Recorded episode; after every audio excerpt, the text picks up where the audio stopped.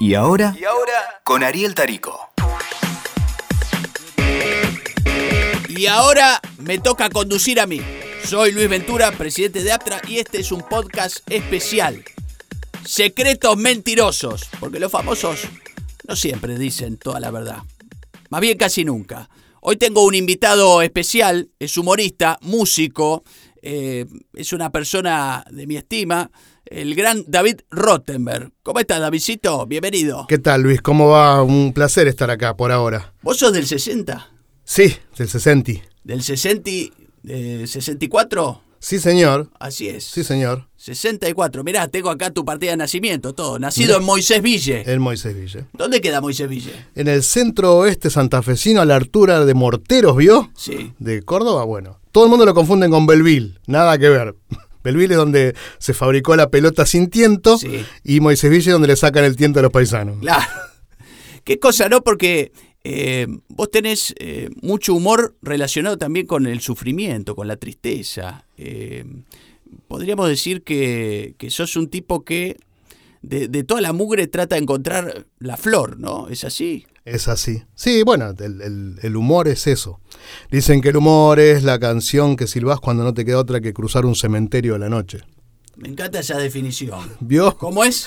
Es la canción que silbás cuando no te queda otra que cruzar un cementerio a la noche. Pará, pará, pará, Davidcito, grosso, eh, pará, pará, sos un grosso.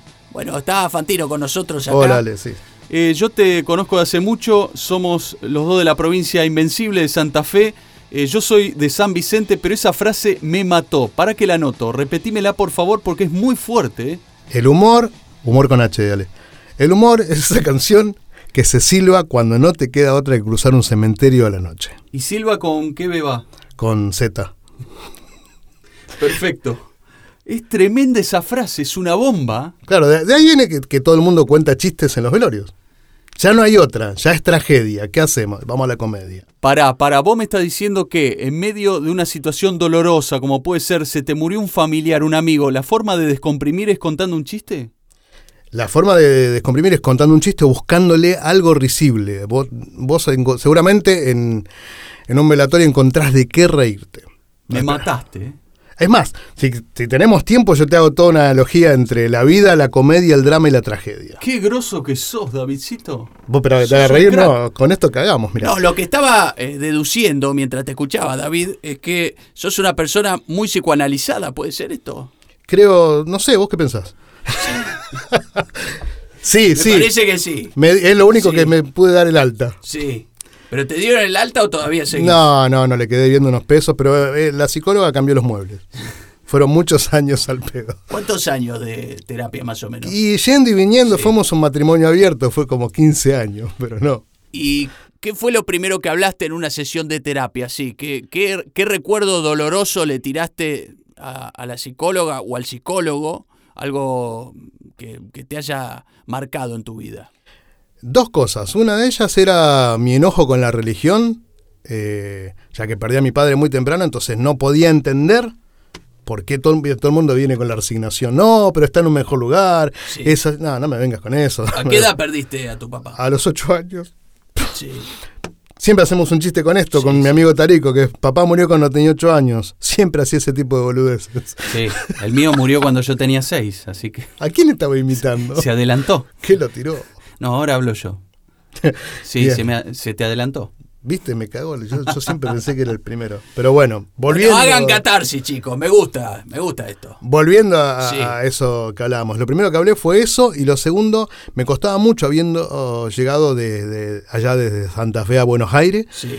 Que yo quería ganar mi propio dinero. Entonces iba en ese momento un psicólogo y le planteaba el tema de que iba, eh, mira, voy a dejar de, de pagar las sesiones porque me siento mal porque las paga mi mamá y la verdad es que voy a volver cuando gane mi guita. Y el tipo me dice, ¿usted piensa ganar mi guitas? y me fui a la mierda. O sea que te hice un chiste. Me hizo, no, me hizo mierda, porque Sí. la verdad es que no paro de ganar miguitas. Pero, pero tu mamá te mandaba plata desde Moisés Ville. Claro. O sea, un vividor. Eh, sí. Sí. sí. mi primer trabajo eh, rentable fue a los 29 años. Previamente fui músico y no daba mucha guita. Por ahí entraban 100 dólares de vez en cuando, pero no. no. Pero nos vamos ordenando un poco. O sea, músico, Sí. humorista, laburar Sí. nunca. No, no. Bueno, a ver, es un trabajo. Es un trabajo. Sí. Vos dedicás muchas horas, tampoco menosprecies. No.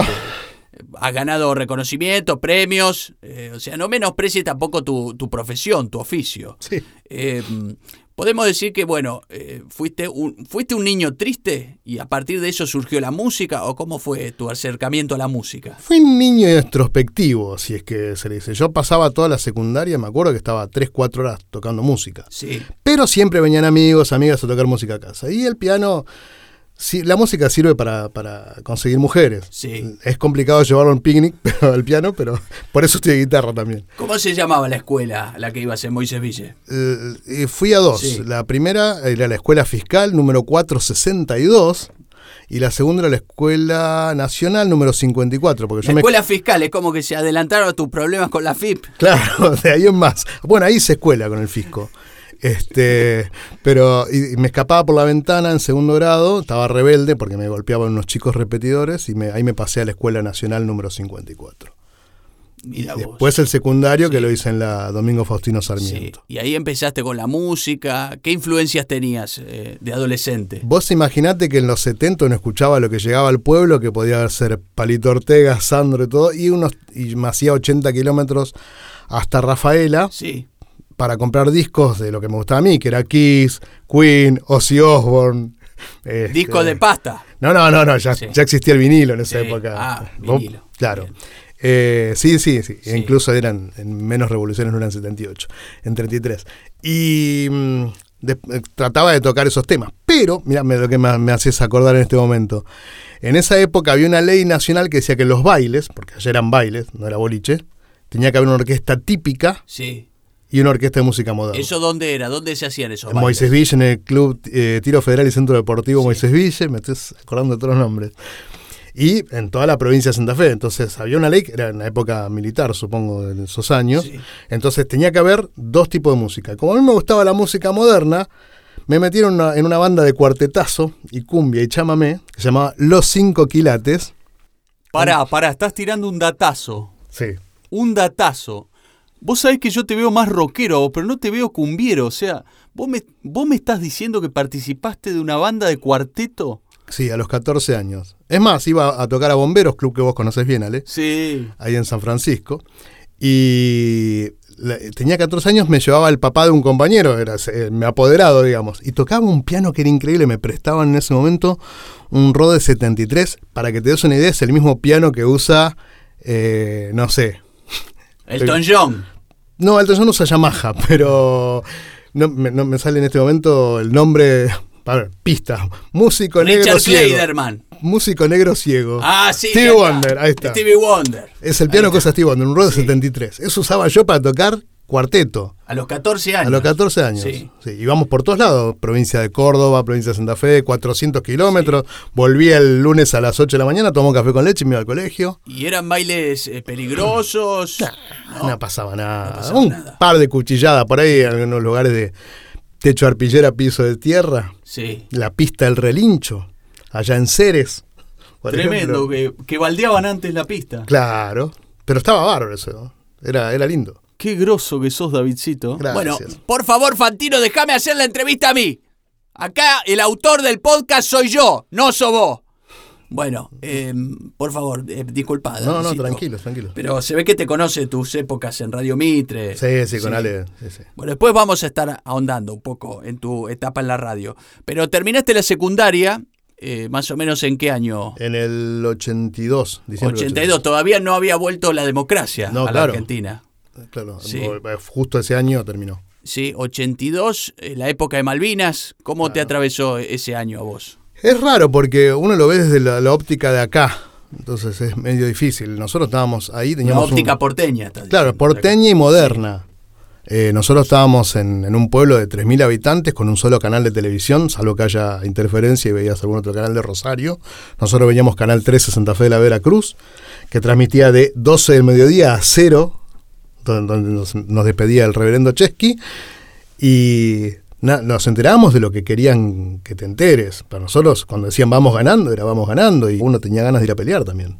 Eh, por suerte esa fe, por suerte para mí. digo. Porque estabas ahí en la edad, más o Claro, menos. eh, fue la Sí. clase 61, 62. Sí. Yo soy 64. No, la 63 fue la, la de Colimba, creo.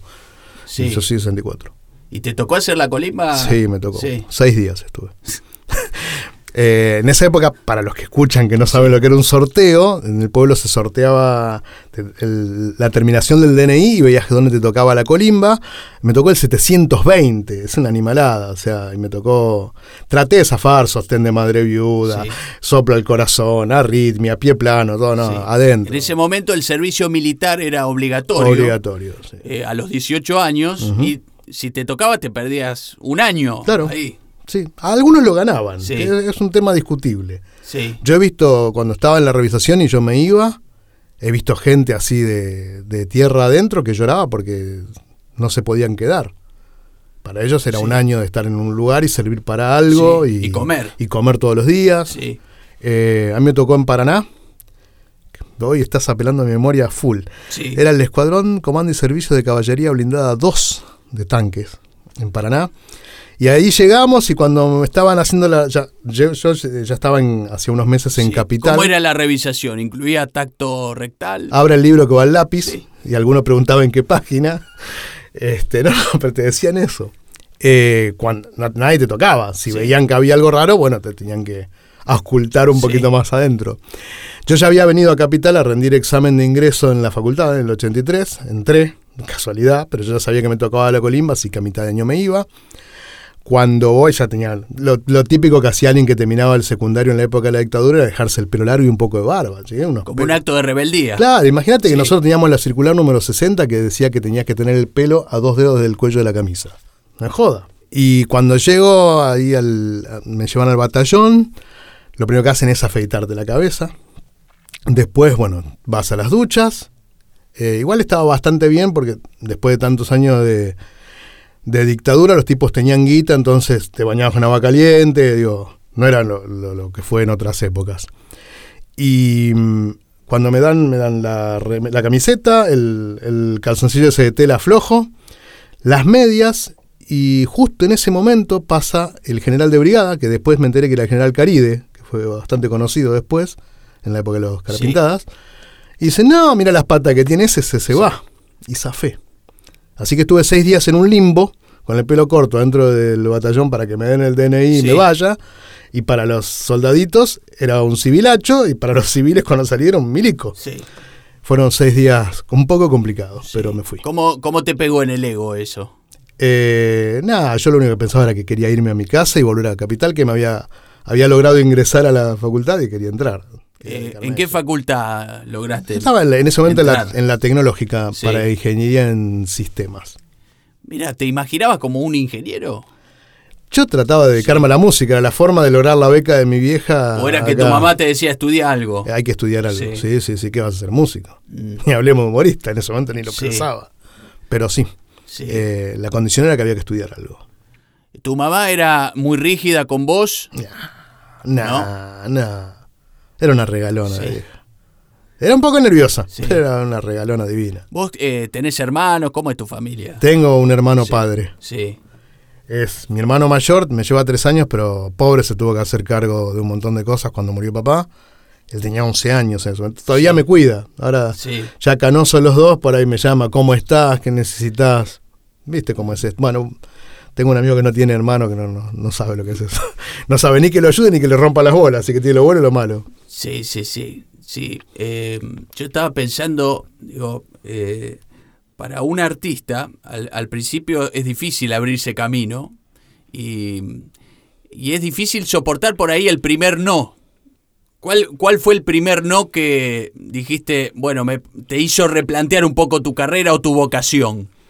El primer no que me dio la capital fue el hermano de mi mejor amigo, que era músico acá en Capital y que hoy es un productor bastante conocido en Rosario, Santa Fe, Claudio Hoyson. Era el hermano de mi amigo y entonces dije, no, che, acá llega el Davicho, como me decían a mí, que, que viene a dedicarse a la música, toca teclado, a ver, tocate algo. Y toqué algo y me dice, tenés que estudiar. No, pero yo estudié, tenés que estudiar, con eso no vas a ningún lado me mató. Dije, pero mirá que bueno, mirá qué temas que compongo. No, tienen tres acordes, no, no va a andar. Estamos acá en Secretos Mentirosos. Nuestro invitado es David Rottenberg, donde estamos un poco indagando en su pasado para entender más su presente. Eh, estamos, eh, bueno, recordando algunas cosas. Te noto algo emocionado. Sí, este, la verdad que estaba, había cosas. Sí. yo- vos me conocés, sabés que no Sí. tengo muy buena memoria. Este, pero me estoy acordando de todo. No sé si fue algo que me dieron en el té cuando llegué, pero es como el suelo de la verdad. Sí. Te- me estoy Esto acá es como un diván. Vos Claro. podés hacer catarsis, podés este, putear, lo, lo que vos quieras, lo que te, Sí, sí, sí. lo que te salga de adentro. No, me siento Es muy así. cómodo en este sillón. Sí. Pero vos sabés que estoy viendo todos recuerdos en sepia. Sí. Es impresionante. Bueno, entonces los 80 llegó la democracia, vos ya estabas en Buenos Aires, eh, ¿te acordás dónde vivías? ¿En qué zona? Sí, fui variando. Como todo tipo que recién llega va al, va al centro, a algún Sí. edificio de Santa Fe y Cerrito, por ahí. Cerca del obelisco para no perderse. Claro, es así. Sí. Aparte hay una cuestión fálica. Uno llega a Capital y mira el obelisco y dice, "Ah, vos vas a hacer mía esta ciudad. Está- Es muy fálico. Te vas a sentar después. Claro, y después, después exactamente, sos suyo. Eh, viví por el centro, compartí departamento por Caballito, después fui a Belgrano, Palermo, Belgrano, Palermo, Belgrano. Anduve por todos lados. Sí. Claro, los 80, eh, la explosión musical de esa época, ¿no? El, Increíble. el rock es como que después de la guerra de Malvinas tuvo eh, como un renacimiento. Sí. Y, ¿Y vos dónde estabas en ese momento? ¿Qué te tocó hacer? Eh, en ese momento yo, primero, la primera banda fue una banda de covers que hacíamos, se llamaba Eclipse. Ahí tocaba, tocaba el bajo, tocaba teclado, tocaba guitarra, depende, íbamos rotando, varios músicos, y cantaba también, es un poco de todo. Eh, después, con algunos de los músicos que conocí ahí, hicimos una banda pop, era la época del pop, 84, 85, que se llamaba Matajari, y que teníamos un mimo que hacía cosas, eh, una performance, como le dicen ahora, en un lugar que se llamaba Gracias Nena, que es un boliche para 300 personas, donde tocaba nosotros, que no éramos nadie, y venía Soda, que recién arrancaba, Fricción, venía una banda que se llamaba Clap, que era una, una banda de 11 músicos, tocaban cosas muy locas, que de ahí Esa surge era la época, sí, ¿qué surge? la portuaria, surge Sí. de esa banda. Claro, era la época de Omar Chabán, ¿no? Sí, eh, ya más allá en el Sí. centro, en Cemento. Sí. en Cemento toqué, pero con otra banda que era se llamaba Los Guarros. Ahí fui invitado un par de veces. Pero se porque- ponían de moda estos lugares donde había una banda, pero también había un evento artístico. Claro. O sea, por ahí había una exposición eh, o había una actriz que representaba algo mientras Exacto. tocaba la banda. Sí, sí, sí, era, era todo muy así, muy, muy libre. Y aparte, yo, por lo menos lo que, viste, que uno, a medida que, te voy a tirar otra frase, una, a medida que te vas alejando, las oportunidades parecen más grandes. Pará, pará, pará, pará. Pará, que estás tirando Frases como Mark Twain, estás a full. Davidcito, ¿cómo es esa frase? Dicha bien es como Sí. que las oportunidades son lo único que cuando más te alejas, más se agrandan. Las oportunidades son lo único que cuanto más te alejas, más se agrandan. Se la Claro. voy a tirar a Rominita Mangel esta noche. Bien, está bien esa. Eh, entonces, visto a la distancia, parece todo genial, era Sí. todo libre. No, seguramente habrá habido quilombos, habrá sido difícil. Lo que sí, lo único que tenías que cuidarte en ese momento era de no estar tan en pedo como para errarle al colectivo. No era tan peligroso como ahora. Eh, había mucha libertad y había mucho de que en, todas la- en todas las cuadras había un- en un garaje una banda que tocaba y sonaba. No era esa cosa de, eh, eh, eh, tocamos. No, lo- nos matábamos estudiando y tratando de sonar bien en esa época. Eh, estamos hablando de los 80, recordándolos con David Rottenberg, la explosión creativa, la música, eh, también seguramente el sexo, las drogas, eh, lo prohibido, el SIDA, ¿no? que ya, ya empezaba en esa sí. época. Sí, a fines de eso, ya había Sí. que cuidarse, sí. ¿Y, y cómo, te, cómo te pegaba eso? Cuando estabas de golpe en un, en un grupo de música, ¿era habitual? ¿Era algo que, que qué sé yo, que, que- que lo veías? No digo que hayas participado, no tengo videos de esa época, no te asustes. No, no, no, no, no, no, no hay, no hay Sí. videos. Siempre nos cuidamos. Eh, nada, al principio, com- cuando vine a, a Buenos Aires, mi vieja dijo, cuídate, dos puntos, voy a hacer un SIC. Sí. Cuídate. ¿Tu mamá cómo se llamaba? Yoshi. Yoshi. Yoshi, se llamaba Leonor. Dijo lo siguiente. Cuídate de los ladrones, los putos y los drogadictos.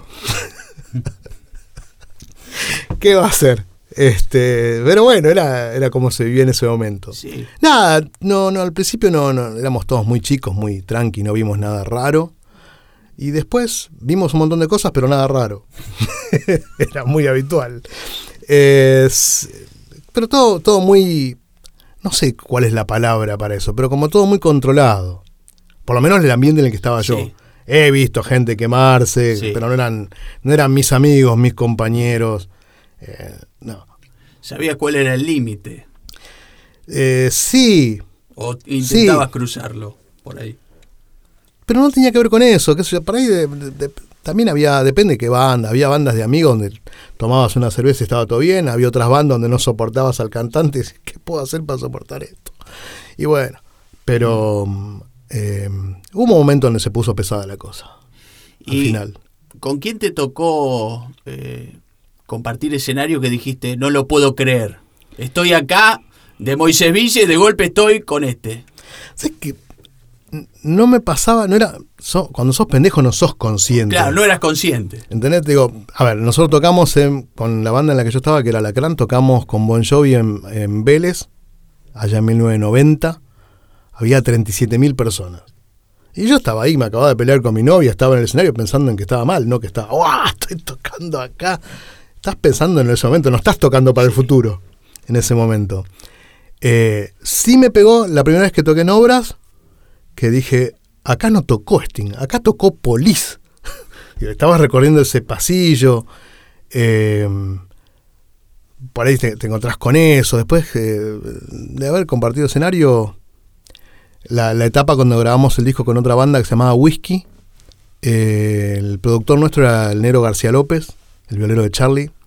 Tipazo y un, un violero increíble.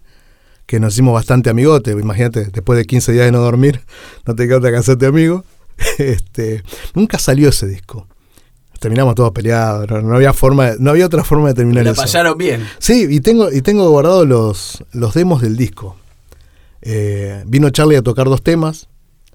Grabábamos en el estudio Panda. Eh, entramos nosotros y se justo terminaba de grabar Soda Stereo, que grababa ese tema que era parecido a Guantanamera. Ta, tararara. Sí. Bueno, eh, hola Gustavo. Eh, nada, ahí sí decía, wow, no puedo creerlo con quién estoy. sí. Charlie, compartir un teclado, tocar juntos un tema. Eh, eso fue grosso, grosso. Y, O sea que llegaste a los 90 siendo músico. sí, sí, sí, hasta Sí. el Tu 92. idea era ser músico. Llegaste a, a los 90 diciendo, bueno, eh, puedo estudiar algo en la universidad, pero yo trabajo de músico. Sí, no, y aparte me había, me había calentado, Sí. había estudiado mucho, había hecho varios cursos fuertes de música, había estudiado seis meses con el Mono Fontana, tecladista de Spinetta, que tipo que te abría la cabeza así, estudié un poco de jazz, un poco de improvisación, nunca fui bueno improvisando, años después en el humor me pasa lo mismo. Eh, y eh, después, años, muchos años después, cuando me hago humorista, cuando me hago, sí, dejé la música, un momento donde era o dejo esto o voy a terminar mal. Y me ayudaron un par de amigos y una exnovia, me, me inscribieron en TEA y ahí descubro un poco esto de escribir. Y terminé siendo guionista de un programa de Fena de la Maggiora, o Mayora, no sé cómo se pronuncia, se llamaba Plan B. Y ahí me hacía como 5 o 6 años que no tocaba y me dice Fena, ¿en serio tocas? Sí. Y ahí me hizo tocar, ser parte de la banda del programa, la banda estable donde estaba Ulises Butrón, donde estaba el Negro Colombres, musicazos. Y ahí venía de invitado la Mona Jiménez, tocábamos con la Mona, y vino Cerati a tocar. Si me decís cuál es el más grosso que le toqué, Cerati. Pero ya era grande y lo podía disfrutar. Decía, wow, estoy tocando con Cerati. Tocamos el tema de ese puente que está, está el video por ahí en YouTube. Nada, fue, eso fue un polvo, sí. Sí. Qué lindos momentos, ¿no? Uf. O sea, como músico, eh, cuando te tocó dejar la música, ¿la dejaste con dolor o diciendo, bueno, vo- voy a dar otro paso, voy a, voy a evolucionar? Mira, te lo voy a, te lo voy a responder mostrándote este tatuaje, que A ya ver. está un poco gastado. Sí, Eh, es una. Me lo hice el día que dejé la música. sí. Es una fusa que chorrea sangre. Ajá, Creo que te lo dice todo. sí, Era o chorrear sangre o seguir tirando sangre por la nariz. sí. Bien, No sé si te quedó claro. clarísimo. No, bueno. No, Así que sí.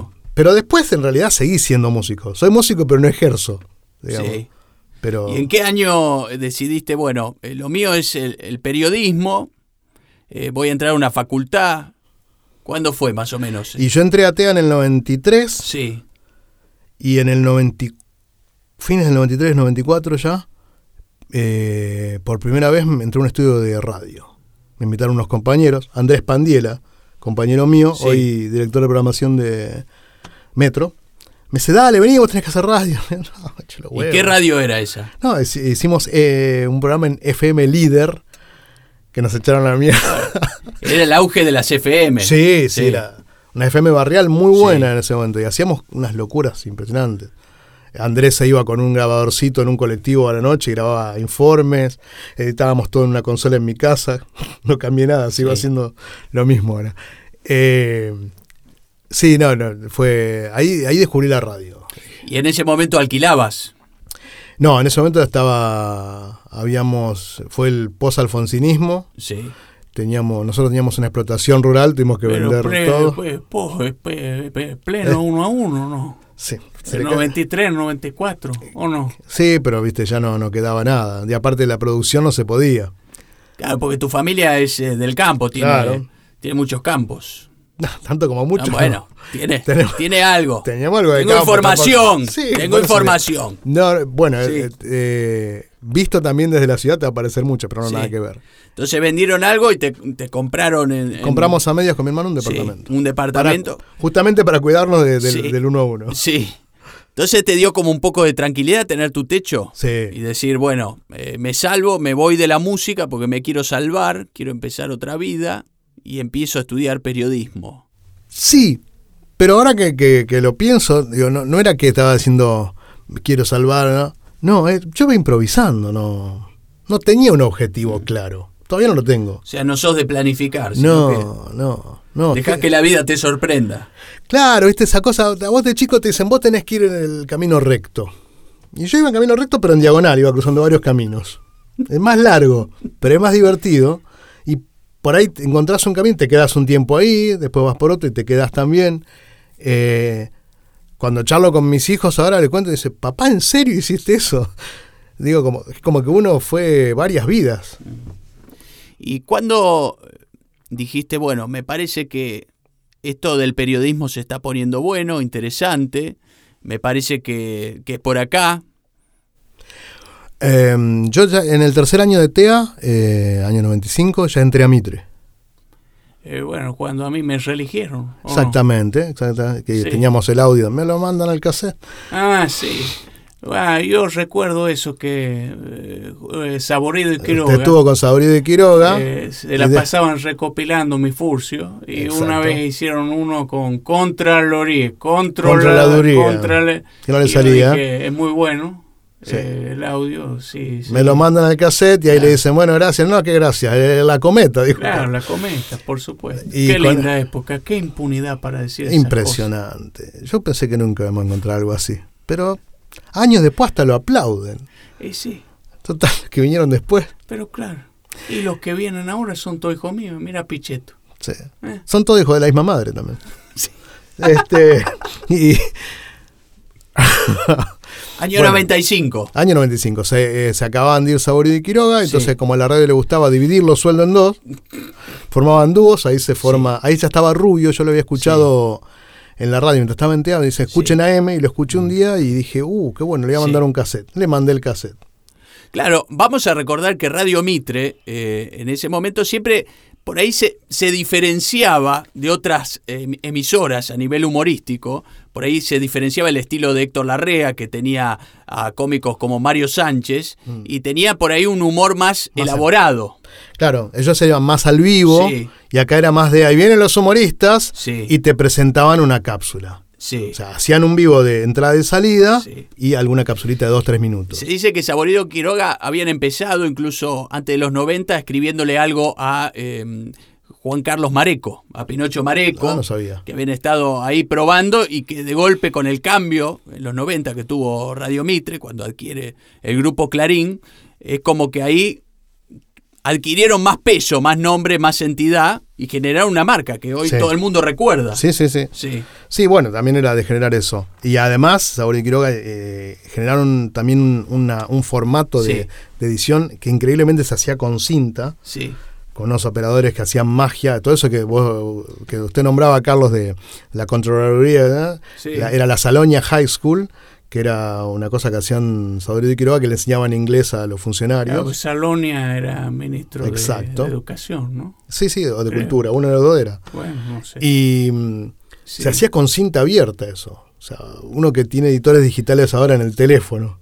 Pero en ese momento lo hacía el maestro Golmar eh, y Ricardo González, editores grosísimos de ahí de, de Mitre y de la Cien, y con los que he tenido el placer de laburar y ve- verlos hacer. eh, Se tardaba muchísimo tiempo en editar, ¿no? ¿Cuánto, cuánto se estaba editando eso? Y ellos creo que eh, se hacía. En realidad te asignaban dos horas. Vos ibas hasta lit- Por ejemplo, Sí. yo las canciones las hacía los viernes, de 8 a 10 de la mañana. Y a las 10 y cuarto las estábamos presentando. Eh, cuando vos tenés una- un horario, un deadline, lo haces. Si tenés 5 horas, lo haces en 5, tenés en 2, lo haces Sí. en 2. No hay forma. Bueno, la presión del aire, ¿no? Eh, Totalmente. Estamos hablando año 95, un programa que ya estaba instalado, puede ser el Hoy por Hoy de Hoy Néstor por hoy, Ibarra. sí, de Néstor Ibarra. Y ahí ya estaba Luis Rubio en la mesa Claro, hacía, haciendo humor. Él, él había estado Sí. haciendo la las inferiores con Sí. y Quiroga, que habían hecho una especie de escuela de sí, humoristas. estaba Coco Silly también. Claro, Coco. A Coco también me lo cruzaba en los pasillos Sí. en ese momento, pero él estaba más, en esa época estaba Tenía en un look etapa- muy parecido a René Guita, Sí, Coco. sí, sí, sí, pero, pero más blanco. Sí. Y guita. Eh, un abrazo a Coco. Y en ese momento también en la Siena hacía todas unas cuestiones de publicidades internas, Sí. se ha hecho un grupo creativo, estaba el gallego González, creo que era, y hacían todo eso. Y cuando se van Saurio y Quiroga con Tato, queda Rubio y yo le mandé un cassette, estaba empezando a hacer canciones y le mandé algunas cosas que hacía yo. Y él recibió el cassette y generosamente lo tiró al cesto de basura. Sí. Y un conocido mío dice, ah, pero este está bicho. Y le dice, escúchalo. Y ahí me llamó. Y empecé colaborando con canciones y después este, ya mandé algunos guiones que Sí. le gustaron. Porque yo descubrí que era bueno guionando en TEA. Mm. Nunca se me había ocurrido en mi vida. Sí. Ni, ni hacer humor ni nada. ¿Qué profesor tuviste de, de redacción en TEA? Ay, me quiero acordar de Petrarca. Mm. O Petraca. Petrarca era, creo. Sí. Ese era. Era bravísimo, pero aprendí Sí. muchísimo con él. Muchísimo. Era un tipo heavy. Tal de así que en tercer año, cuando cumpleaños, le regalamos entre todos los alumnos una raqueta y el tipo dijo una frase que también la tomé, que es algo hice mal, me quieren. Este, no, no, pero era bravísimo, bravísimo. Em, bueno, me mandé cosas, empecé a colaborar, empecé a colaborar, ya iba con mis bombachudos, mi pelo largo y mi moto en esa época. Eh, el gerente de la radio Porta me apodó Oveja. Por los rulos Claro. que tenía. Sí, sí, sí. Ay, menos, ya está, Oveja, ¿cómo estás? Me decía. Y empecé a ir, empecé a ir. Era una etapa de respeto. Tardé como cuatro o cinco meses en entrar al estudio. ¿viste? Te hacían hacer la colimba. Sí. Era, era muy eso. Cuando lo, lo saludé a Néstor Ibarra fue ¡guau! Y mm, bueno, empecé a ir, empecé a ir. Y en un momento, cuando llega a fin de año, me dice: Bueno, te vamos a bajar la guita, qué sé yo. Si vas a bajar la guita, empecé a nombrarme al aire. Le dije al gerente. Entonces ahí se Sí, forma. Intercambiaste plata por cartel. Claro, y ahí Sí. es donde se empiezan a nombrar Ruby y Rottenberg. Mm. Pero ya, o sea, ya veníamos como, che, bueno, ya que no te pagan, nombrame, qué sé yo, Sí. entonces, ¿y cómo hacemos? Y ponemos esto. Entonces inve- inventábamos secciones, Ruby Rottenberg investiga, Ruby Sí. Rottenberg discográfica, y ahí surgió. Ah, Yo me acuerdo de un título, eh, Rubin Rottenberg, eh, cinco años, un lustro sin demasiado brillo. Sin mucho brillo, sí. Sí, Esa fue la primer, el, el primer chore, la primera obra de teatro, sí. año... tiene que haber sido 2000. Sí. La génesis de eso fue una charla que, que dimos en Bahía Blanca, pues nos llevaron a dar una charla, y el cumpleaños 50 de Van der Koy, que nos invitaron ahí a hacer una cosa, hicimos una especie de dos o tres cositas de la, la biografía de Van der Koy, hubo una lectura de su primer eh, redacción en la escuela, que estaba hecho como, como cuando escribe las editoriales, Sí. y era, la vaca, la vaca nos da la leche, la leche el cuero, pero la vaca cavila muy dentro suyo, que no está bien que le saquen el cuero. Sin embargo, el toro está tejiendo internas para ver si hicimos toda una Claro, parodia. una parodia de la columna de los domingos de Eduardo Van der Koy en Clarín, Sí. Donde empezamos- siempre habla de las fuentes. Sí. Y ahí empezó un poco la génesis, che, esto tenemos que llevarlo al teatro. ¿no? Sí. Y también esa cosa de hacer humor de, de actualidad, que es, Sí. uno trata de hacer Lelutier todos los días, por supuesto que no le sale, pero intenta. Y es muy este, anárquico todo y muy, y muy eh, no me sale la palabra, ingrata es la palabra, de terminaste algo que lo corregiste y todo y es hermoso, y iba al aire y después ya no estaba más. No es como ahora que lo puedes repartir en 400 redes sociales. Entonces, este guion me gusta, este guion me gusta, ¿qué hacemos? Y compilemos y hagamos teatro. Y hacíamos radioteatro. Lo que, y la gente que nos iba a ver era la famosa cristalería. Sí. Era uno, nos dijo un, un, un hombre del teatro, un técnico, dice, ahora van a ver la cristalería. Ustedes van- mídanlo ahí, van a ver la edad de la gente que lo va a ver. Entonces, cuando da la luz del escenario sobre la platea, todo lo que usa el anteojo te devuelven el, re- el reflejo, y era una cristalería eso. Y después fuimos, ya cuando hicimos tele, fuimos bajando un poquito la el promedio de edad, ir la- mezclando claro, las sí, edades. Sí, sí. Sí, sí, pero eh, ustedes venían de hacer radio. O Sí. sea, estaban acostumbrados a hablarle un micrófono. Sí. En ese momento no, no había cámaras en los estudios como No, hay ahora. no. Y, y de golpe subir al escenario y tener la respuesta del público. Hermoso. Me imagino que debe haber sido como, uff, ¿no? Eh, decir, vale la pena esto que hacemos todos los días. Exacto. Nos escucha alguien. Vale la pena y aparte de eso es, lo mirás un poco al gerente, que el que te trata mal todos los días cuando vos haces un hecho Sí. artístico, y decís, ¿viste, boludo? Igual el tipo te tiene que tratar mal porque para eso es gerente, pero el tipo también cuando te presenta a otro, te presenta orgulloso. Los inventé yo, dice el Sí. tipo. Pero eh, estaba un poco esa confirmación y también estaba la cuestión de, en ese momento de la radio de invertir en nosotros, de, ah, mira, todo el año te dicen que sos costoso y de golpe sos un negocio. Mm. Y se armó un lindo negocio, dos temporadas en Mar del Plata, Sí. Deptos. Claro, porque eso es, es algo eh, bastante insólito, es algo para eh, realmente felicitarte a vos y- a Luis Rubio también, porque es como que de la radio, antes se pensaba, bueno, la pegás en la tele y seguro que llenás un teatro. Y, esto era como diferente, de la radio buscar el público. Seguro. Y más, de la radio era la tele, de la Sí. radio era el teatro, era, pero el, el negocio original Sí. era la radio. La tele en ese momento era para mí, para nosotros, porque en ese momento trabajábamos como socios, todo el mundo que, labure- que llamaba a la oficina, cuando atendía yo teníamos laburo los dos, cuando atendía él, él tenía laburo él. Eh, nos llamaban para guionista, porque el humor inteligente, ¿qué Sí. hace esa cosa de que te ponen esa pátina humor Sí. inteligente? Y a vos te gusta contar de vez en cuando un, un chiste de culo y teta, que en ese Sí. momento se podía. Este, ahora podés contarlo también, pero tenés que decir que era una trans por ahí. Sí. Eh, y te llamaban, venite, empieza tal programa, los queremos como guionistas. Entonces arreglabas un fangote de plata. Aparte era, imagínate en esa época qué boludos que éramos. que decíamos, yo quiero 2500, una notebook y un celular. Para usar, ¿no? Que te lo regalaban. Entonces, y Bueno, lo- 2.500 dólares, pesos dólares. Sí, sí, también Hay comías por recordar. 300 dólares en esa época, Carlito. Bueno, no, pero, Pero sí, un sí, peso no. salía la botella de birra. Yo he, via- yo he viajado a Nueva bueno. York y salía y pagaba la limu yo. Y por eso. Sí.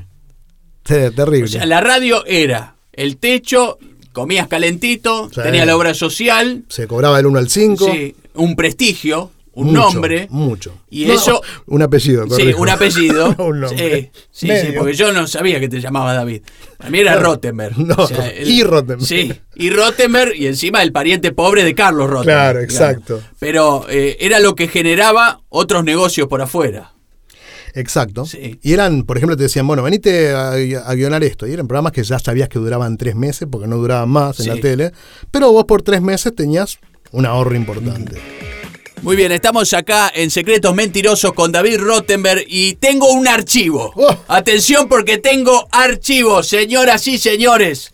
Tenemos archivo y te voy a sorprender. Vamos a ir escuchándolo y después este, sobre, sobre el tema hablamos. ver, García.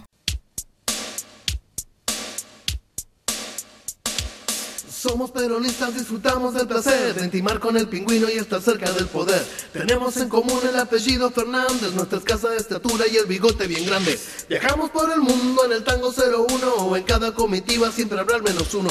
Nos gusta hablar y cómo se disfruta, nos pagan tan solo por mandar fruta. Uno es Aníbal, petizo y gruñón. Conmigo no se hagan los bananas.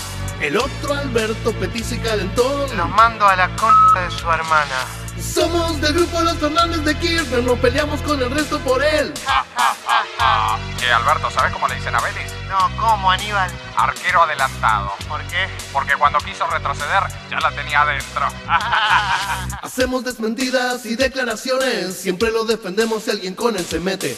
Echamos comisarios y otros funcionarios, el resto del día solo hablamos al cohete. Si Néstor se equivoca, diremos que es mentira, si alguien nos discute probará nuestra ira. Somos sus laderos, somos sus fusiles y defendemos lo indefendible. Le damos a todos para que tengan. Dicen que estamos de la nuca. Le damos a todos para que tengan. Encima me aumentaron a 6 lucas. Somos del grupo Los Fernández de Kirchner, nos peleamos con el resto por él. Che, Aníbal, ¿sabés cómo le dicen a Aníbal Ibarra? No, ¿cómo le dicen? Colales. ¿Por qué? No tapa ni una zanja. No somos del sur, pero somos su defensa. Es bueno que haya un malo para que lo respalde. Hablamos todo el día, chocamos con la prensa y hasta con nuestro amigo el cabezón dualde. Peleamos con la CIDE, peleamos con la cana, también si es necesario con Alicia su hermana. Ni menemistas, peronistas, zurdos radicales, ahora somos ultra transversales. Lo echamos a Menem y ahora ya no En viene. Mufa mencionamos a Pugliese. Lo echamos a Méndez y nadie se sorprende. Por las dudas mencionamos a Puliese. Somos del grupo Los Fernández de Kirchner, nos peleamos con el resto por él. Sí, Alberto, ¿sabes cómo le dicen a Menem? No, ¿cómo, Aníbal? Bebedor distraído. ¿Y por qué? Porque se le cayó la caña. Siempre hay cerca de Kirchner alguien de este apellido. No crea que los Fernández solo somos dos. Cristina, que tiene su carácter podrido, decide quién entra y quién no. Espanta a la baña, a Bielsa y a Pampuro. Espanta a Ginés, solo deja los duros. Ni Filmus ni Tomada, ni Julio Devido. Solo Fernández hay cerca del marido. Tengo un Fernández hasta en la cama. Que los petizos se ocupen de la interna. Tengo un Fernández hasta en la cama. Que Néstor se ocupe de mis piernas. Somos del grupo Los Fernández de Kirchner, nos peleamos con el resto por él. Che, Aníbal, ¿sabés cómo le dicen a Rodríguez Sá? No, ¿cómo le dicen? Carpintero famoso. ¿Por qué? Lo fotografiaron clavando. Ay, muy bueno. ¿Y sabes cómo le dicen a Scioli? No, ¿cómo? Perro de estancia. ¿Por qué? Porque es el primero que sale cuando aplaude. ¿Y sabés cómo le dicen a Marley? ¿Cómo? Saturno. No, no, no. Pero no está bueno. Es muy fuerte. Pero déjame es que- muy fuerte. pero Se van a enojar. Bueno, tremendo. Los Fernández. Los Fernández. Año Es 2004.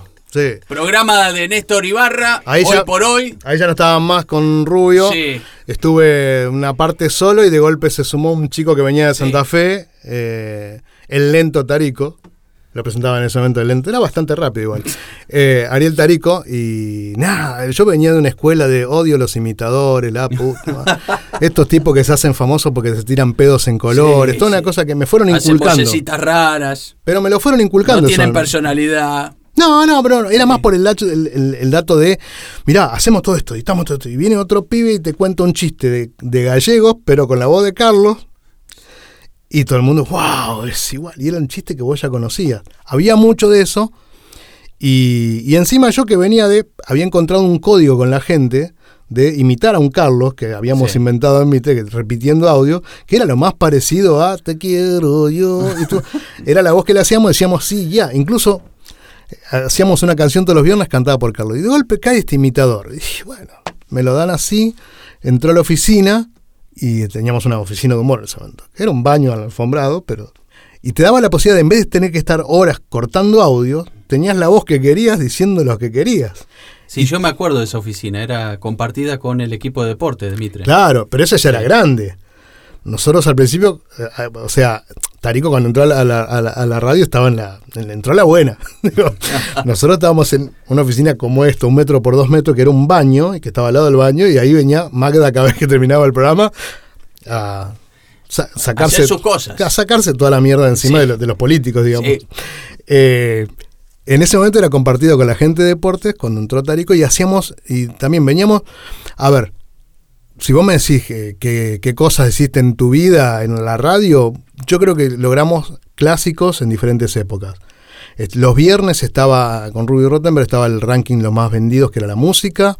Después, cuando me quedé solo un año, habíamos encontrado el senador Angulo, que también tenía sus salidas, que era bastante así central. central. Y cuando entra Tarico, inventamos los Fernández. Que eran tipos, nos había causado gracia una página de Clarín donde mostraban los reyes de la risa, estaban los dos riéndose. Sí, pero fue en tapa eso. Yo me Claro, acuerdo no, que no, fue, fue en la tapa, tapa, de Clarín. tapa de Clarín. Oh, que se habían encontrado, claro, se habían encontrado en un congreso con Dualde. Claro, estaban los tres cagándose de Sí. risa y el, y el epígrafe era los reyes de la risa. Entonces empezamos ahí como, como, bueno, vos hacías muy bien Aníbal y yo inventé un Alberto que recién cuando escuchaba la canción eh, que decía... Está puteando como el, de, como el que putea ahora en Twitter. Exacto.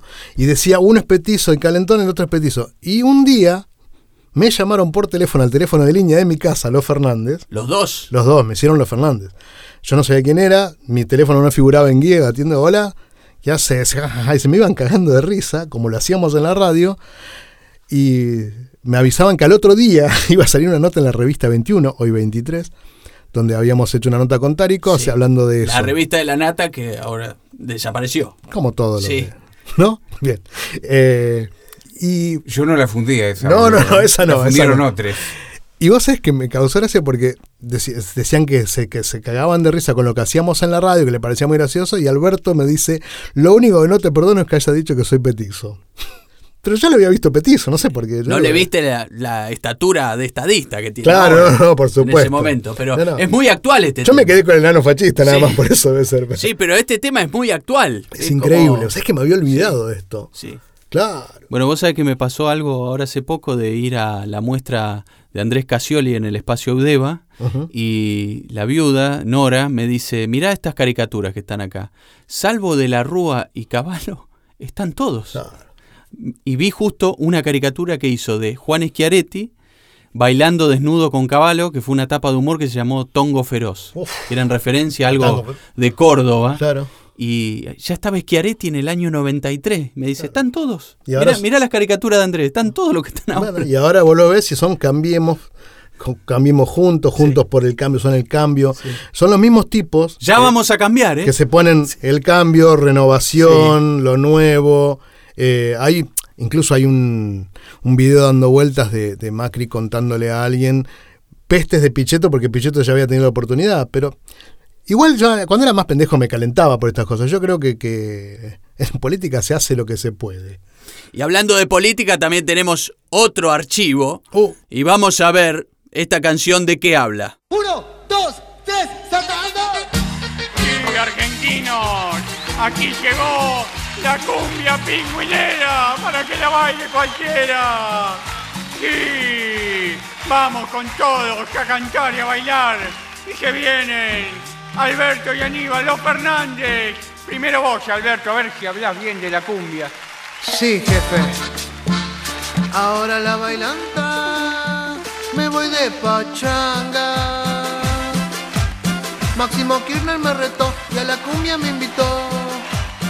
Tiene pinta de langa. Está bien así, dale vos, Aníbal. Néstor, no se haga el banana. Te tiré la manga.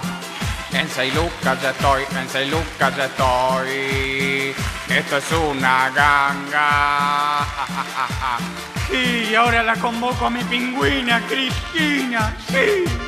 Ay, Cristina, qué linda que soy. No, pará, Cristina, no era ella. Uy, cuidado, que viene Pachi. Este ritmo lo baila la gente afirmativo y los hago bailar y los hago confesar aplicándole 220 afirmativo. Sí, y ahora quiero convocar y mandar al frente al turquito Carlos Saúl. Chacho, no. Esto es un milagro. ¿Ah? Me funciona por Dios, me funciona por Dios. Y eso es porque yo me enviadro. ¿Ah? Vamos, Pichetto, canta vos, pero ojito la boquita, ¿eh? En el Senado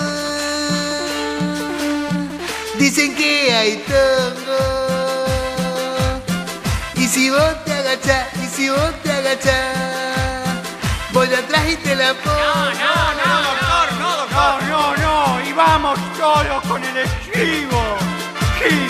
Si tu imagen se va abajo, pa' abajo, pa' abajo, pa' abajo, decís que la cumbia es lo más. Y tu imagen mejora, y tu imagen mejora, y no vas para atrás.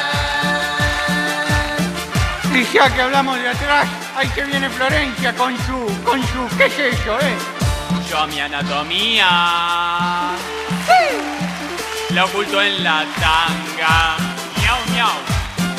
En la tanga la oculto, en la tanga la oculto. y así esquivo el bulto. Miau, miau, miau. Y ahora les presento a Chupete. Eh, Chupete, despertate, despertate. Yo soy villero de Villa Rosa. Soy hincha de boca. Y por eso les digo y les vuelvo a decir, el uno a uno no se toca. Me voy a dormir. Dame la sábana. Y ahora mando al frente a una que me manda al frente. Lilita, canta lo que sabés. No, mejor no, no, no, no. Diga, me gusta la salsa. Diga, y también la rumba. Diga, diga, la ópera y la melva, también la tarantela. Diga, y sobre todo el merengue. Diga, diga, no rima pero como llena, diga. A ver, Giori, si sos capaz de reemplazarme, canta un poquito, a ver si te sale. Karina Rabolini te vende las tangas. Portaliga y coset, portaliga y coset. Camisetas y manga. Ya sé que no es lo mismo, con fe con optimismo. ¿Qué? ¿Quién lo dejó entrar a Casquela acá? No podemos cortar la canción. Nina, en esa revista se te vio la tanga. Piquetero yo soy, piquetero yo soy. Yo soy el capanga, no es así, hombre. A ver, Nina Casquel, mostrá la bombachita, mueva, mueva, a ver. Chacatocito, se me vio la tanga. La justicia de acá y la justicia de acá. Yo me la paso por las nalgas. Sí, vamos que se termina, vamos con el estribo final. Levanta las manos arriba y arriba, para arriba y más alto. Las manos bien alto, arriba y más alto. Porque esto es un asalto. Y este cierre que lo deja un grande. Todo sea por la unidad del justicialismo. Mabel vos sí que sos muy linda. Mabel Mulet, ay qué linda que sos. Mabel Mulet, destroza mi corazón.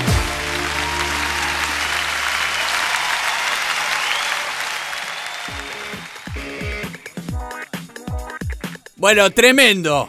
El archivo este es tremendo. Es La demoledor. cumbia pingüinera, año 2004. eh, me- Aníbal Fernández decía, estoy en 6 lucas como si fuera un gran sueldo, ¿no? Claro, en ese momento. Era tremendo. Me aumentaron a 6 lucas, que era una barbaridad, una fortuna. Y, Con un dólar a tres más ser. Sí, sí, sí, sí, sí, más o menos, pero era un sueldo importante. Sí. Y eh, lo escuchamos a Pichetto, Que no tenía voz en ese Sí. momento, pero ya No, todo el mundo sabía Sí. que era el que manejaba la cosa. el Senado. Sí. Me venían imágenes de la grabación de esto. Porque ahora yo le cuento a la gente, vos vas a, en YouTube, te bajas los karaoke, está todo ahí. Esto primero había que buscar, si el disco se bancaba, un si encontrabas un pedazo que sirva y lo ibas pegando. Si lo escuchan con atención vas a ver que tiene como un es como un espástico tocando, pero es porque está, está lupeado mal y era el único pedacito que servía. Lo que no me acuerdo si fue por la cumbia, fue por, eh, en ese momento que recibió a, que no recibió a la presidenta de Hewlett Packard porque estaba con lo de la cumbia villera. No, en verdad, yo quiero recordar eso, David. Yo había dicho que la cumbia villera fomentaba el delito. Y entonces se había armado mucha polémica, y por eso Néstor invitó a la Casa Rosada a la Tota Santillán. Y, Y ahí eh, fue cuando estaba, Sí, sí. estaba la presidenta de Hewlett Packard que venía a invertir acá y se quedó esperando y no le atendieron porque estaba con esta gente. Sí, sí, estábamos ahí, entonces eh, tuve que pedirle disculpas a la Tota Santillán. Dios mío. Claro, es que es muy loco, ¿no? Porque la dejaron a la tipa afuera y esto, pasó. Y esto causó muy mala impresión. Pero sí, y la grabación fue muy, también como era caótico en ese momento, hay dos horas para grabar y A mí me salía un Néstor medio gangoso. Era como... estabas roto ese día. Y aparte, en ese momento a vos te costaba Sí. mucho encorsetarte. Vos, estaba- vos venías de, la, de rapidez, más esa escuela más, más suelta. Sí, a mí me, me costaba decían, también... Mete una frase nomás. No, o jugar con eh, la imitación, o sea, eh, jugar como si fuera una plastilina con la imitación. Estaba muy acostumbrado a cómo habla eh, Patty. Bueno, afirmativo. de- eh, era como el chistecito y listo. Y acá tenía que afinar y rimar. Claro, sí, y jugar también. La- y, y, transpirabas. suene a veces, gracioso, Transpirabas sí, a veces. Sí, no, no. Este, Fue toda una escuela, una. No, no, pero las cosas que se hacían, ahí estaba también Marcela Giorgi, que era la lo- que era locutora, y un día dijimos, ay, qué parecido a Cristina, y apareció ahí cantando como Cristina. Después ha hecho unos morlacos haciendo de Cristina. Pero ahora también tenemos otra canción, vamos a recordarla porque habla mucho de la política también. Cha, bombacha, la nina está cha, cha, bombacha, para mostrar cha, cha, bombacha, pa' piquetear cha, cha, parque chas. Aparta de ti esa loca, que dos por tres se te desboca. Aparta de ti esa loca, porque en Bolonqui vas a estar. Aparten de mí esa loca, que dos por tres me descoloca. Cállate, Castel, marmota. Por el traste te voy a pasar. No es así, mujer. Cuando yo quiero pasar para allá, un piquete me atora. Se aparece esa señora patora pidiéndome algún plan social. No es así, hombre. Cuando la vienen a fotografiar, no se me muestra indecente. Cállate vos, imponente. La tanga igual le voy a mostrar y me lo paso por atrás. Aparta de ti esa cosa que cuando hables muy peligrosa. Aparte no es buena moza y algún bolón que te va a armar. Aparten de mí esa mina. No puedo dominar a Nina. Yo a la justicia argentina por el traste la voy a pasar. Pero otra vez, mujer, no es así. Cha, cha, bombacha, la nina está cha, cha, bombacha, para mostrar cha, cha. Pero mujer, ¿qué le parece si me pongo gel en la barba como rada? Pero no, te va a parecer ese negro de mierda. No, no es así, mujer, no. Son los de Mitre. Mitre, me lo paso por No, mujer, no, le tengo que tapar la boca y hacerle un piquete. Pero callate vos, imponente. Pero no, mujer, no es así. Metrosexual. Pero vení acá que vamos a quemar unas gomas. Eyectador precoz. No es así. Bueno, esto Tremendo. es eh, Nina Peloso, Nina Peloso. y Raúl Castells. Claro, que- hacíamos una novela ahí. Sí, sí, porque Nina Peloso había salido tapa de revista Noticias. Este, Qué había- raro haciendo quilombo con las tapas. Sí, sí, había salido este, con una, una pollerita muy sugerente. Sí. Y bueno, la mostraban como la mujer sexy del piquetero. En ese momento Castells tenía una especie de McDonald's en Puerto Madero. Claro, había hecho eh, varios. Sí. eh, Claro, eran los primeros. Sí. eh, los primeros empresarios piqueteros. Digo, pero y era muy loco. Todos esos chistes los haces ahora y vas, te- tenés un escándalo. Sí. eh, diciéndole patora a Nina Peloso. Claro, y hacíamos toda una novela. Ahí ya Castells afinabas, ¿eh? Sí. Tirabas Sí, ahí un- ya me salía mejor. Estabas tranquilo. Jugaba más con él. Está muy afinada toda la canción Sí. esa. Y, y Nina Peloso hacíamos la, la imitación que decía, callate imponente, eyectador precoz. Era todo, todo. Y todo terminaba con lo mismo. Sí. Entonces, con- era, era muy así todo. Muy divertido. A ver, tenemos una más. Pará, y se llama- eh, el título de la canción era Chacha Bombacha, justamente porque se, había- se le había visto la, la tanga. Sí. Y el autor que le habíamos puesto, como era el negro negro, dijimos la negra errada. Una animalada. Bueno, después eh, formó parte del Bailando por un Sueño, Nina Peloso. Sí, nosotros Eh, no. sabemos dónde está ahora. No. No sabemos. No. No, sabemos. Bueno, bueno eh, tenemos otro tema más. A ver.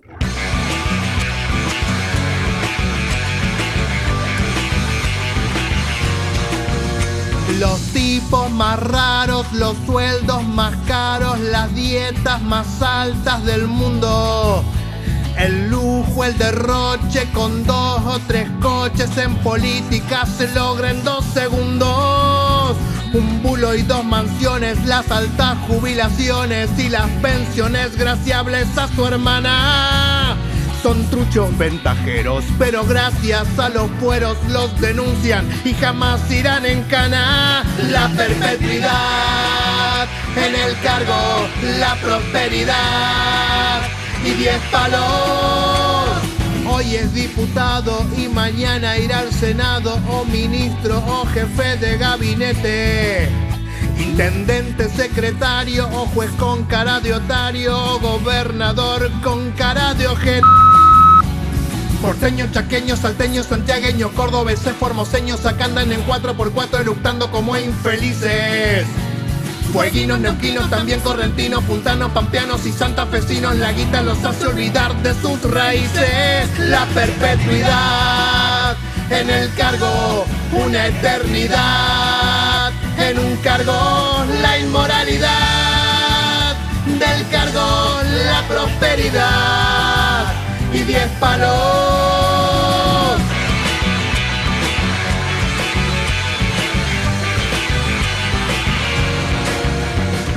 Desde una banca tras una elección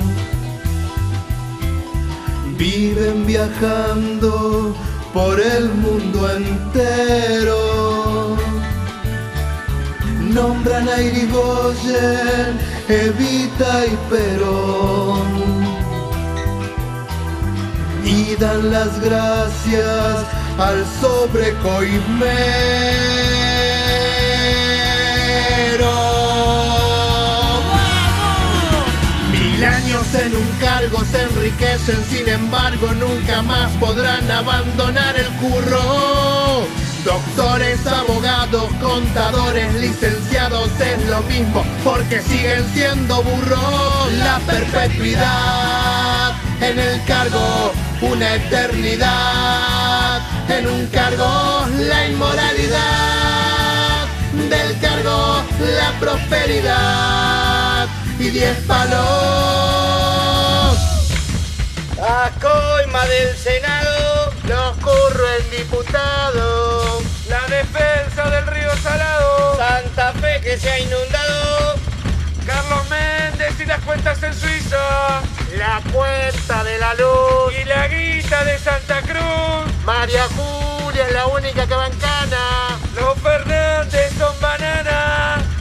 De la Rúa y su apolillo. El Adolfo en calzoncillos.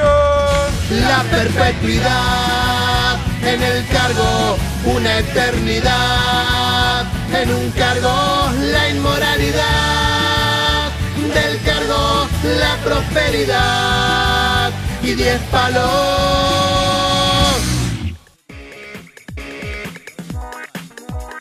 Bueno, se te nota enojado. Está un poquito, ¿no? Sí. Eh, eh, Se esto, te venía, nota enojado, como con bronca. esto venía con un librito de chistes. Sí. El humor te lo debo, se llamaba. ¿Dedicado a quiénes? No, eso fue muy. Fue una etapa. Bueno, estaba haciendo el senador Angulo, Sí. que para eso me metí mucho en el Congreso, me contaron cosas muy de adentro. eh, porque uno se cría siempre diciendo el porteño es un hijo de puta, como lo trata el del interior. Y después te das cuenta que todos los políticos que se vienen del país, la gran mayoría vienen del interior. Y también con esto de las giras, habíamos ido a varios lugares y me acuerdo, no me acuerdo si fue en Corrientes o en Resistencia, viste que siempre vas, vas a los dos lugares. Y, nos sacan a recorrer la ciudad. Vienen los de Buenos Aires a actuar. Y no me acuerdo quién era diputado, ok, pasamos por la casa, era una casa increíble, con una 4x4 y una Ferrari, o una coupé de esas, pero calle tierra. Entonces en ese momento, con el senador Angulo, hacíamos como que el resentimiento del interior era porque tenían la Ferrari pero andaban en, ca- en calle tierra, una, una ingenuidad. Y era, era mucho enojo por eso, porque viste veníamos de, de- de haber hecho A Dios les pido, que era una canción que hablaba de que se vayan todos, estaban todos ahí, estaban todos entongados. No cambió nada, digo, lo que hablábamos recién. Mucho enojo, mucha puteada. Sí, no, estaba caliente en serio. Sí. Sigo igual, ¿eh? Pero... Eh, aprovechaste el tema de, de Cordera para No, no, fue terrible. Uf. Sí. Yo no sé cómo no me echaron la mierda después de eso, porque yo tenía que hacer reír, supuestamente. Bueno, pero eh, te dejaron pasarla al aire. Sí, sí, Generalmente eh, te- nunca te tuviste un problema de censura, sino que por ahí te puteaban por las cosas que decía, pero después de, de que Sí, salga no, al aire. censura previa en ninguno de mis laburos. La única cosa previa que hubo una vez fue con el grande de Néstor, A mí me pasó que. ¿Qué Néstor? Néstor Carlos. ¿Qué Néstor Carlos? ¿Qué Néstor Carlos? ¿Yo? Néstor Carlos Ibarra. Néstor Carlos Amadeo Ibarra. Eh, el grande de Néstor era un tipo muy responsable con todo, muy prolijo. Yo siempre doy el ejemplo de que él sacaba la cabeza por el taxi de movimiento y no se despeinaba.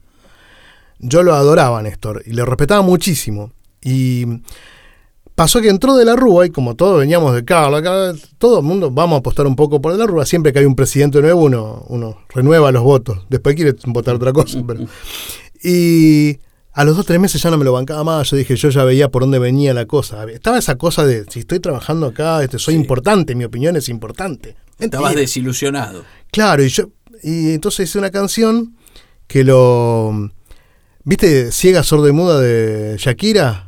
Sí. Yo hice una canción que decía torpe, lento y aburrido o algo así, era y era lento, torpe y aburrido, era- lo, mataba. Entonces, en la previa lo estábamos pasando y justo pasó Néstor, me dice, ¿esto vas a pasar al aire? Y yo digo, sí. Y me dice, ¿podemos escucharlo? Sí. Y se lo mostré. Me dice, me parece un poco fuerte. Me dice, pero nunca te voy a censurar antes. Si vos estás seguro, pasale y lo charlamos al aire. Y fue, se charló al aire. Pero. Hicieron como un debate. Claro, sí. Tampoco. Ah, pues, Sí. dentro del código de humor. Siempre está el debate de los límites del humor. Sí. ¿No? Sí. ¿Vos tenés límites para Ah, el humor? Al aire sí. Sí, yo cuido la clientela. Una cosa soy sin micrófono, donde yo me río de todo. Y de todo es de todo. Eh, pero digo, también tengo que ver, eh, no voy a ir a, a- a un lugar, eh, qué sé yo, no voy a hacer en- en los chistes de, judío que yo hago eh, con mis amigos a, hacerlo en un lugar al aire, porque aparte de por ahí te, recortan, justo haciendo judío te recortan una boludez, pero este y, te sacan de contexto y tenés que andar explicando. Y hoy por hoy tenés 30.000 personas al mismo tiempo que te putean, no, entonces no. Pero en el caso de, racismo, en el caso de eso, me cuido. En las otras cosas no, no. Bueno, ha pasado David Rottenberg en este podcast eh, Secretos Mentirosos y la última pregunta eh, sería eh, que te imagines, ya sé que te cuesta el tema del futuro, pero ¿qué te queda pendiente por hacer? Pagar American Express. no, ¿qué me, ¿qué me cuesta? ¿Qué me queda pendiente por hacer? Em, ¿Qué me cuesta? Ahí, ahí el No, inconsciente, mirá. estábamos hablando de no American. Express. Estaba hablando de American Express. Sí. Este, em, no, no sé si. La verdad que no sé si me queda algo por hacer. Me queda algo por mantener en el tiempo. Digo, siempre las cosas fueron lo que hablábamos un poco para hacer una parábola de, lo- de las oportunidades, de cosas que uno pasó y a esto le podía haber dado una rosca más, lo podía haber aprovechado. No me tenía que haber calentado por esa cosita. Por ahí hacer que las cosas duren un poco más. Eh, mis prótesis. Eh, eh, pero digo, me, me- me pasa por ahí. Soy, soy un tipo que por ahí cuando veo cosas que he hecho, me pasa, por ejemplo, hice cuatro años de, de- teatro con Tarico en el momento, y en el momento era, "Uf, estoy cansado, no de más. Y después cuando pasa, es qué lindo que la pasábamos cuando estábamos afuera. Eh, pero digo, tiene que ver con eso. pendiente entonces me quedaría, para resumir, disfrutar un poquito más de lo que se está logrando y no de lo que ya se logró. Y lo último, eh, está escuchando este podcast, suponete un pibe en Moiseville o puede ser en cualquier parte del mundo y es humorista, te vio, te vio eh, en la tele, te escuchó en la radio y, y es humorista y quiere emprender este camino. ¿Qué, qué consejo le darías? Que se dedique a otra cosa. Ya somos muchos, viejo. No, Eh, no, no. Corre lo mismo, porque aunque no parezca, los humoristas somos humanos. Eh, corre lo mismo que para todo el resto de los seres humanos. Si te gusta algo, tenés más o menos talento, busca que te den una oportunidad, porque lo principal es que te den la oportunidad, no que te den plata, no que te den sino que alguien te, te dé esa, esa, esa posibilidad. Eh, y estudiar. Lo mismo que me dijo ese golpe que recibí cuando vine a Capital, que me dijo, ah, sos músicos y podés estudiar porque así no va. Hay mil millones de humoristas, hoy cualquiera con un celular se hace famoso por 15 minutos. Estudiar no está mal, ver a los grosos, eh, aprender con los grosos, charlar con los grosos, no sé, yo me acuerdo de... Los haber- enanos, los grosos. No, claro, de haber charlado con, con alguno de, de Luthier, uno de los miembros y qué sé yo, y- y lo escuchás y aprendés. Mirá, hoy tenés para ver, no sé, a Ricky Gervais, a, Chris Rock para, para aprender. No robar, aprender. Porque uno por ahí siempre cree, esto lo inventé yo y ya se hizo. Buscar lo mejor y, y intentarlo, sí, claro, pero no es solamente con el humor, con lo que sea. Gracias, David Rotemer, por esta charla. No, ¿eh? y si no se puede, hagan política, muchachos. Esto fue Secretos Mentirosos, donde el protagonista sobó, sobó, sobó. Escuchaste. ¿Y ahora? Y ahora, con Ariel Tarico. WeToker. Sumamos las partes.